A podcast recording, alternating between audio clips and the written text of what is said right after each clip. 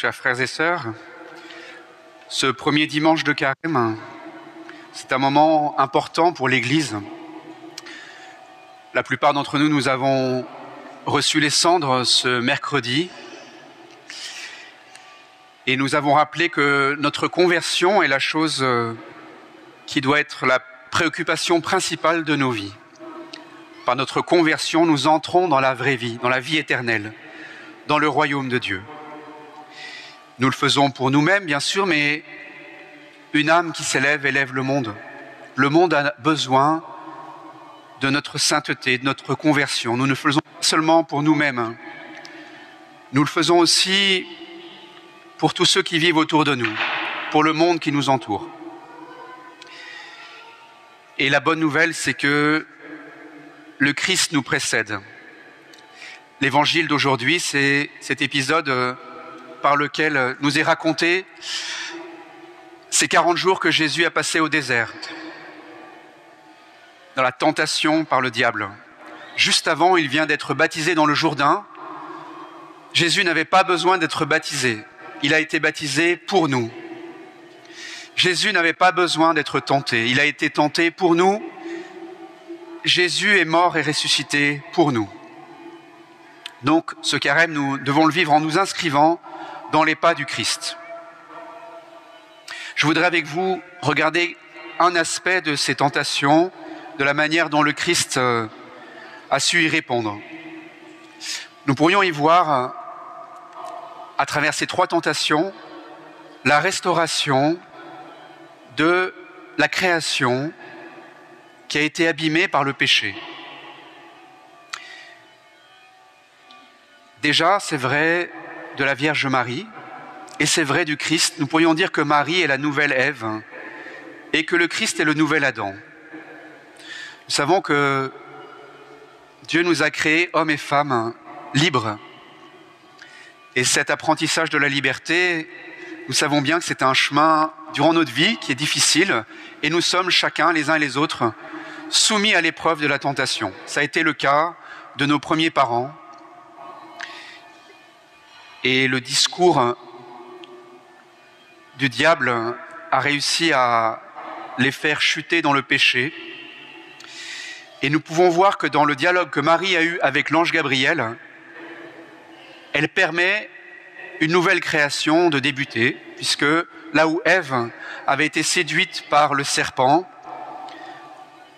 eh bien Marie va répondre qu'il me soit fait selon ta parole. Elle va choisir de restaurer un lien de confiance et d'obéissance à Dieu là où Ève s'était laissée séduire. Et nous pouvons voir comment le Christ lui aussi va venir restaurer ces liens qui avaient été brisés par le péché. On pourrait dire que dans le projet de Dieu au départ, nous sommes créés pour vivre en harmonie, en harmonie les uns avec les autres, hommes et femmes, en harmonie avec ce monde cet univers, ce cosmos qui nous entoure, la nature, la création, et en harmonie avec Dieu. On pourrait dire que ce sont les trois liens qui nous définissent, le lien avec le monde, le lien avec les autres et le lien avec Dieu. Ces liens, ils ont été brisés, blessés par le péché. Nous sommes tous impactés par ce péché originel. Nous avons tous désormais du mal à vivre en harmonie avec la nature, avec les autres et avec Dieu. Eh bien, le Christ et la Vierge Marie sont le début de cette nouvelle création pour nous apprendre à revivre en harmonie. Les trois tentations du diable dans le désert, c'est celle de transformer ces pierres en pain. La deuxième, dans l'évangile de Luc, c'est de, d'exercer une puissance de domination sur les autres. Le diable offre au Christ de régner sur tous les royaumes de la terre. Et la troisième tentation, c'est de, c'est de se jeter du haut du pinacle du temple et d'obliger Dieu à venir à son secours. On pourrait dire que, d'une certaine manière, ces trois tentations résument les trois blessures du péché. Parce qu'il y a la tentation d'user et d'abuser du monde corporel, matériel autour de nous, La nourriture en est un exemple, mais nous pouvons bien voir que notre monde est complètement sous euh, l'emprise de cette tentation d'abuser des biens du cosmos qui nous entoure. Nous pourrions voir dans la manière dont les ressources naturelles sont surexploitées aujourd'hui un exemple flagrant des conséquences de cette manière dont désormais nous, nous exerçons une domination euh, de toute puissance sur le monde. Eh bien, ce carême, nous apprenons par le jeûne à réfréner, à réfréner cet usage immodéré de la nourriture, mais de toutes les ressources naturelles, de toute cette, cette énergie dont nous abusons. Nous pourrions voir ensuite que le carême nous propose une deuxième manière de guérir, c'est l'aumône, c'est-à-dire de rétablir de justes relations avec les autres. Le Christ est tenté par le diable d'exercer une puissance de domination. Il lui propose d'avoir le pouvoir et la gloire. La gloire, la, reconnaissance, la notoriété, que les autres nous regardent. Nous sommes là aussi immergés dans ce monde où il faut paraître, où il faut être reconnu, où il faut avoir euh, de nombreux followers sur euh, les réseaux sociaux, où il faut paraître sur les écrans. Et nous voyons encore de quelle manière cette toute-puissance s'exerce aussi dans cette manière dont les conflits dans le monde sont eux aussi le reflet, les conséquences de, de toutes ces tentations. La troisième manière que l'Église nous propose euh, de vivre pendant ce carême, c'est la prière. Une troisième manière de guérir nos relations, cette fois-ci avec Dieu. Parce que là aussi, nous sommes tentés de prendre une multitude de décisions dans nos vies que nous ne prenons pas en ayant consulté l'Esprit Saint, en nous demandant si c'est vraiment ce que Dieu veut. Un chrétien, c'est quelqu'un qui devrait agir en se demandant s'il fait la volonté de Dieu. Nous voyons bien que nous sommes là aussi immergés dans un monde qui se croit tout puissant et qui a éloigné Dieu de, de toutes ses préoccupations et qui invoque souvent Dieu pour justifier ses décisions. En ce moment, ce conflit en Ukraine est un exemple flagrant et terrible, dramatique des conséquences du péché.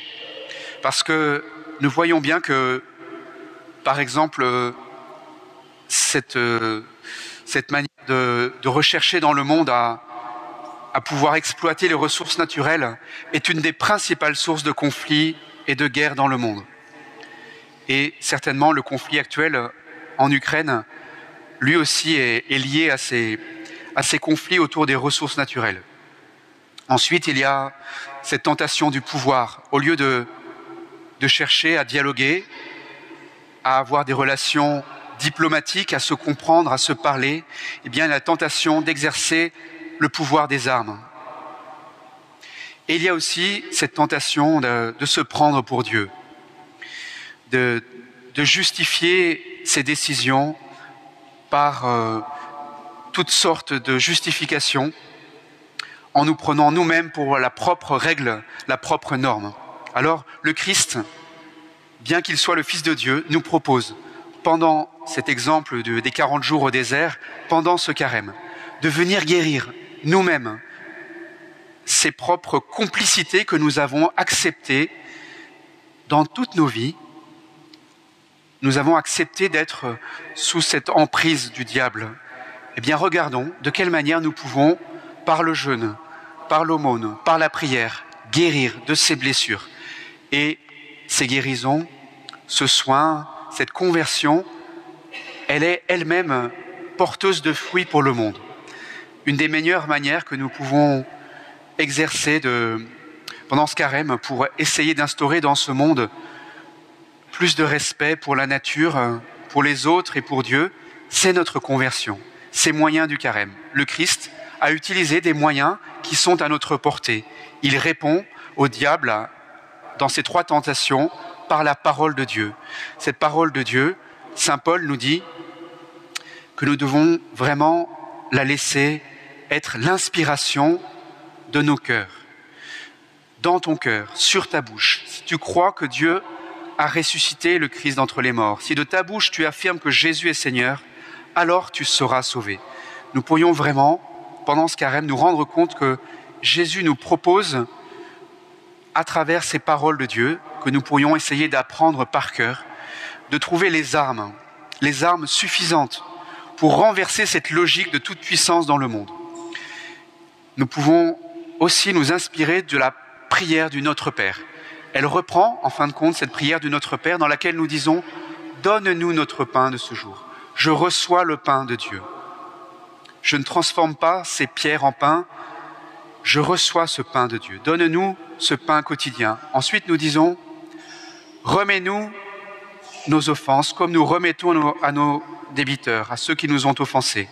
Là aussi, dans notre Père, nous avons là aussi cette prière pour restaurer ces liens, nous-mêmes nous reconnaître pécheurs et pardonner à ceux qui nous ont offensés. Et nous nous remettons sous le regard de Dieu, que nous appelons notre Père, Papa, mon Père, qui est aux cieux. Et nous nous, nous rétablissons dans un lien de filiation et d'obéissance. Alors voyez, nous avons certainement pendant ce carême, dans ce contexte aussi qui est dramatique, nous avons des raisons encore plus nécessaire de nous convertir, de nous rapprocher du cosmos, de la nature, de nous rapprocher des autres, de nos frères, et de nous rapprocher de Dieu. En fait, de nous décentrer de nous-mêmes. Sans nous en rendre compte, nous sommes compromis dans ce processus par lequel nous nous sommes fait le centre du monde. Eh bien, nous devons nous décentrer de nous-mêmes dans le quotidien, dans nos journées. Regardons de quelle manière nous avons pris l'habitude d'utiliser les ressources naturelles, la nourriture, toutes sortes de ressources, l'énergie que nous utilisons dans nos maisons, le carburant que nous utilisons pour nos voitures, tout cela, nous en abusons. Bien, soyons économes, sachons nous priver du superflu et même du nécessaire pour rétablir le lien avec la nature. Sachons nous rapprocher, des autres, de nos frères, dans quelques jours, nous allons pouvoir encore plus peut-être retisser des liens en enlevant ces masques. Eh bien, c'est l'occasion de retisser des liens avec nos voisins, avec nos proches, avec notre famille. Eh bien, aussi avec Dieu par la prière, sachons retrouver ce lien de filiation, d'obéissance aimante à la volonté de notre Père. Nous voyons comment nous pouvons vraiment, pendant ce carême, nous rapprocher, nous rapprocher en nous décentrant. C'est un peu un jeu d'équilibriste peut-être. C'est une, ligne de crête. Nous devons aller vers les autres, mais arrêter de les utiliser pour nous-mêmes, de nous croire le centre du monde. Nous pouvons essayer de, trouver une nouvelle attitude pour nous, pour nous rapporter aux autres, au monde et à Dieu d'une manière renouvelée, d'une manière plus humble, comme le Christ nous a montré ce chemin pendant ce carême. Il s'est privé, pendant cette épreuve des 40 jours au désert et il nous montre une attitude. Nous pourrions dire que nous avons juste à nous inscrire dans les pas du Christ pour restaurer tous ces liens brisés par le péché.